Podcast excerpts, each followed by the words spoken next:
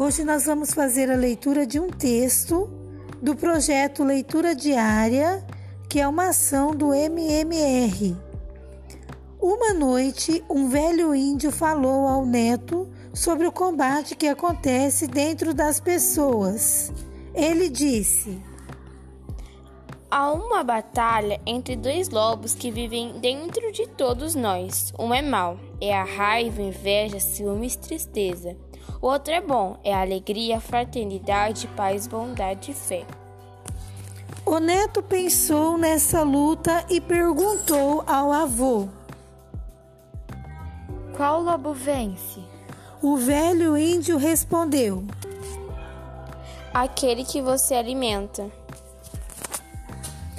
Muito obrigado e todos os dias é postado nos grupos das salas, no Facebook da escola e no Classroom o texto do projeto Leitura Diária.